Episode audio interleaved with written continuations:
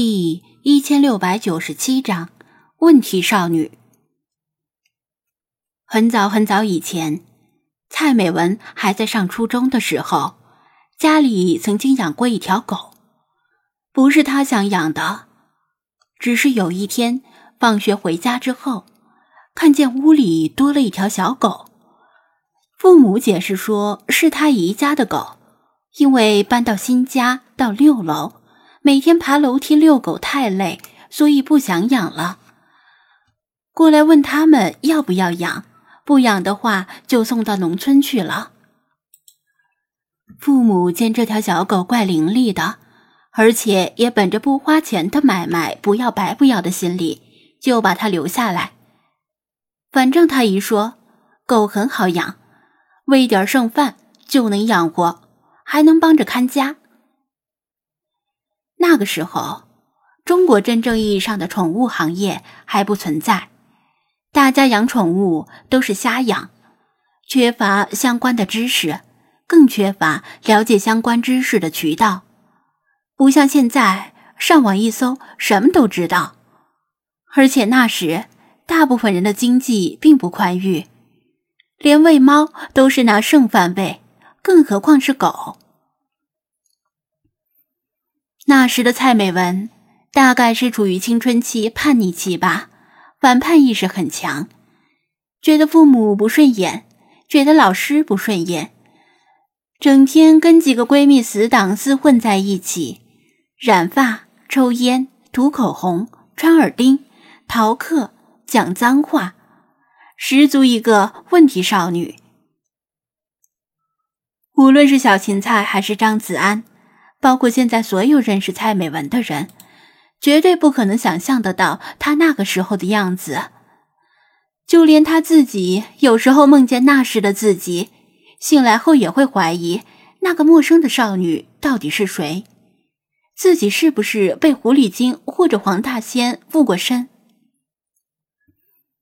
其实这也很正常，人的性格是会变的，或者说。人本来就拥有很多种性格，只是在不同的时期侧重于表现其中一种。很多人在现实中和网上的性格不就是迥异吗？总之，那时蔡美文连父母都看不顺眼，当然也对这条不请自来的狗看不顺眼。至于理由嘛，叛逆期的青少年需要理由吗？如果硬要找个理由，可能是觉得他的生活空间被侵占了吧？毕竟他家面积不大，是那时很常见的两室一厅，户型渣到令人怀疑设计师的脑门是不是被狗腿夹过。墙壁和门板薄得像纸一样，晚上时常能够听到一些不该听到的声音。呃呵，当然。指的是父母为他这个问题少女而唉声叹气的声音，而不是其他容易令人想歪的声音。蔡美文进门看到这条小狗，气就不打一处来，立刻就发飙了，说什么“为什么养狗不跟我商量一下？难道我不是这个家里的成员？我不同意养狗，你们把它送回去，从哪来送回哪去。”父母很是为难，他姨都离开多时了，再说都答应人家了，怎么还好反悔？于是他们没答应，反而跟他说：“你看这条小狗多可爱，给你留下来解闷儿吧。”他根本不想养宠物，也不喜欢这条狗。虽然当时他对狗的种类没有认知。但一看就是条杂毛土狗，看上去一点儿也不名贵。这倒也是，以宜家的穷酸，怎么可能养一条名贵的狗？又怎么可能把名贵的狗白白送人？这条狗也被他暴跳如雷的嗓门给吓到了，缩在茶几底下不敢出来。而这就更令他嗤之以鼻。当然，如果这条狗不怕他的嗓门，勇敢的向他吠叫几声，那他更有把他送走的理由了。反正只要看不顺眼，总会有理由的。他负气回到自己的卧室，重重的把房门一摔，又狠狠的抡起书包砸到自己的床上，尽情宣泄他的不满。父母对这样的他已经习惯，在外面连连叹息：小时候明明是那么可爱乖巧的女孩子，怎么长成这样了？这到底是跟谁学的？这以后可怎么办呢？蔡美文用枕头压住自己的脑袋，不想让那些老生常谈的废话涌入耳朵，就连他们叫她吃饭都没有听见。以后怎么办？以后当然是纵马江湖，快意人生，才不要像他们那样蝇营狗苟的过一辈子。他深受学校门口那些贩卖盗版港台书籍的书报摊影响。沉浸在对未来不切实际的幻想中，在脑海里勾勒出自己想要风得风、要雨得雨的虚幻形象，慢慢睡着了。不知道过了多久，他饿醒了，从床上爬起来一看，外面的天都黑了，室内也是黑的。他拉开灯，睡眼朦胧的走出卧室，妈。我饿了，没人回应。客厅和主卧也黑着灯，只有月光从阳台射进来。他拉开客厅的灯，看到餐桌上放着一张纸条。父母都去上夜班了，留言告诉他晚饭留在锅里，让他热一下再吃，别吃凉的会把胃吃坏了。还叮嘱他睡醒了先用插销把门反锁好，吃完饭早点睡觉，都是老生常谈，没什么新鲜。他爸是工厂的工人，三班倒；他妈是医院的护士，经常要上夜班。像这样赶在同一天出门上夜班也不稀奇。那时的白炽灯耗电大，再加上生活不宽裕，不像现在这样家里没人也亮着小夜灯，都是出门随手关灯。他把纸条随手一扔，打着哈欠走进厨房准备吃饭。厨房也没开灯，不过有月光，而且毕竟是在自己比较熟悉的家。闭着眼睛都不会走错，摸黑都能摸到东西所在的位置。他打开高压锅的锅盖，里面放着蒸屉，一层是饭，一层是菜，但因为放的时间太久了，已经凉了。他仗着年轻身体好，把父母的叮嘱当作耳边风，嫌热饭太麻烦，直接把饭菜端出来。打算就这么凉着吃。比起这个，他脑海里一直在盘算着今天晚上要玩什么。写作业当然是不可能写的，写作业多没面子啊！要不跟死党煲电话粥吧？那时的电话费比较贵，他家只有一部固定电话，因为他总煲电话粥。导致每个月的话费都很高，父母已经严重警告过他，再煲电话粥，他们就把电话拆掉。他一边想别的，一边心不在焉的从碗橱里取出碗筷转身刚一迈步，脚踝就蹭到一个毛茸茸的东西。啊！他一声惨叫，把手里的碗筷都扔了，啪的一声。摔碎在地，那个东西也吓了一跳，飞快的跑出厨房。他这才看到，原来是那条小狗。他睡了一觉就把它忘了。死狗，吓我干嘛？他恼羞成怒的吼道。小狗又缩回了茶几下面，只露出脑袋，战战兢兢的看着他。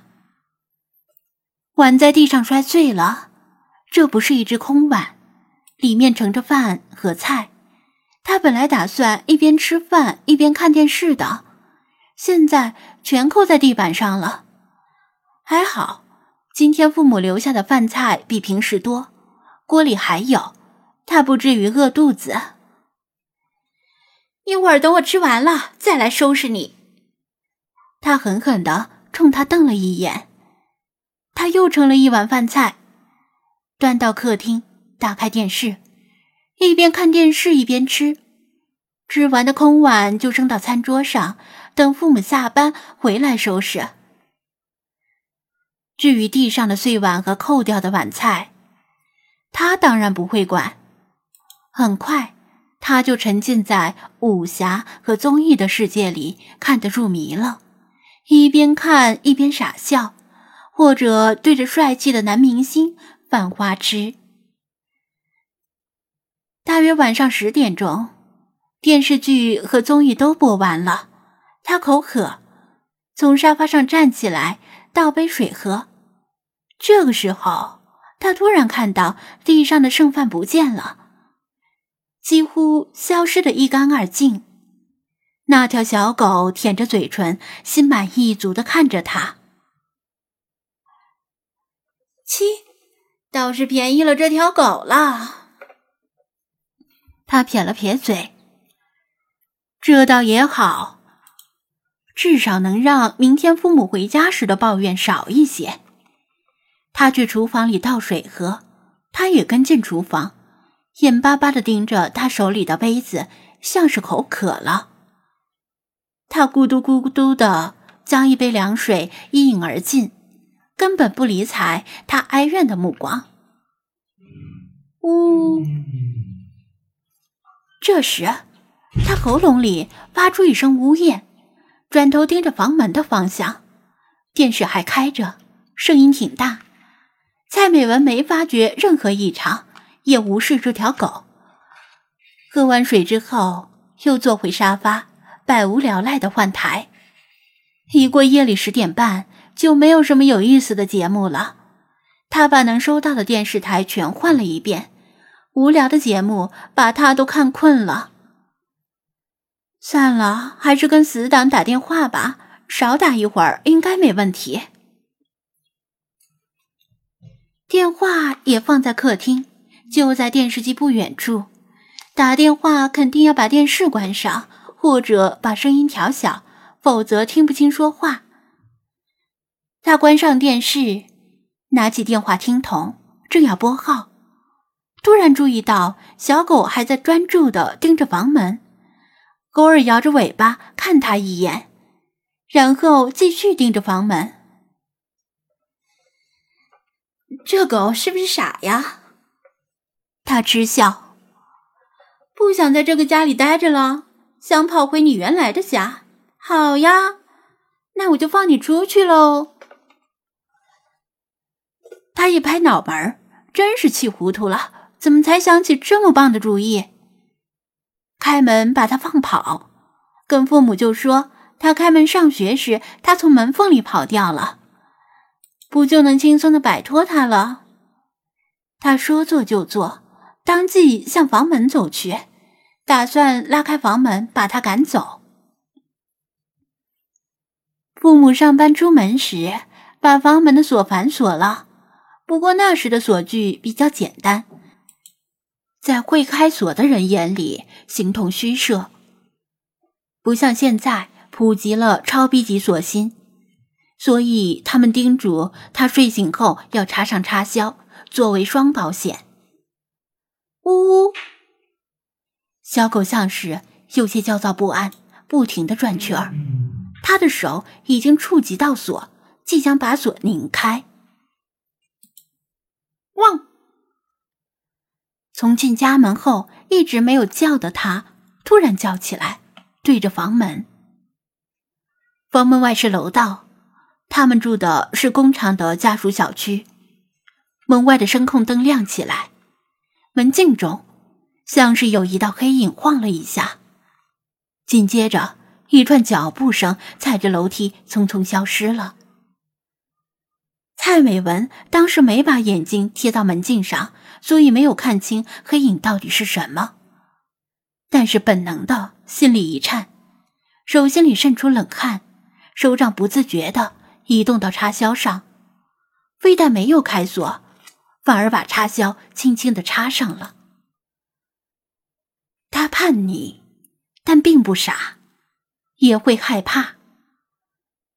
以门禁距离地面的高度来判断，那道黑影只可能是人。是谁走过去了？他家住在四楼，楼上还有两层，楼上楼下住的都是工厂职工以及职工家属。由于三班倒的工作制，上夜班或者下夜班，而半夜出门或者回家都很常见。所以刚才那道黑影很可能只是一个出门上夜班的邻居，恰好从他家门口路过。问题在于，一般大家在夜里上下楼时都会跺脚或者咳嗽，把声控灯唤醒，以免踩空楼梯。但他没有听到那人的咳嗽或者跺脚。当然。也可能是他之前开着电视，没有听到那人的跺脚声音。恰好那人在经过他家门口时，声控灯灭了，狗叫声又唤醒了声控灯。这似乎是一个合理的解释。但如果不是呢？他突然打了个冷战。在他一边看电视一边嘻嘻哈哈的时候，难道那人？一直悄悄的待在门口，凝立在黑暗中，倾听着房间的动静。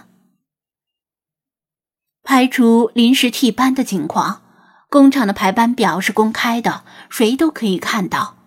护士的夜班也有一定的规律，所以有心人其实可以全盘掌握他家父母何时出门、何时回家，以及哪天会同时上夜班。包括楼上楼下邻居们的上下班时间都能知道个大概。说起那个时代，现在人们经常怀念那时的水果有多甜，生活多么淳朴。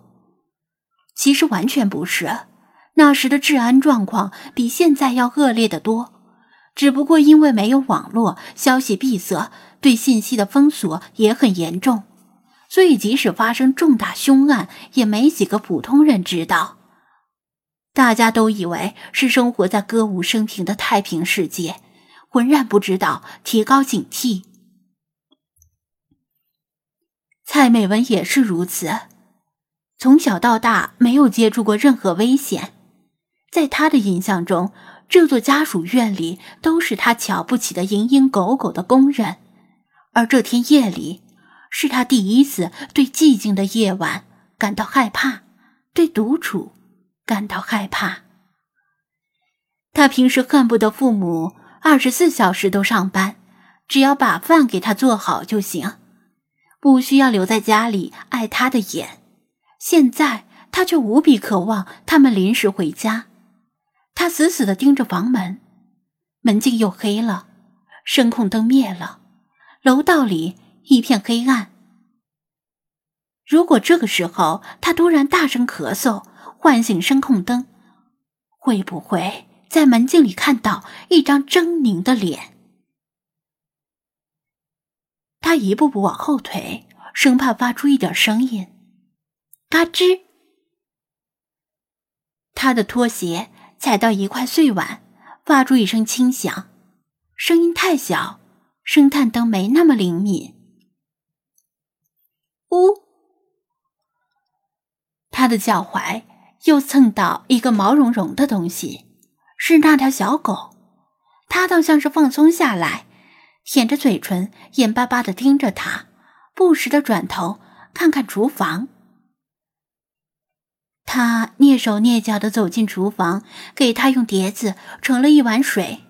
他吧嗒吧嗒地舔水，还不停地摇着尾巴。至少在今天晚上，他不打算把它放出去了。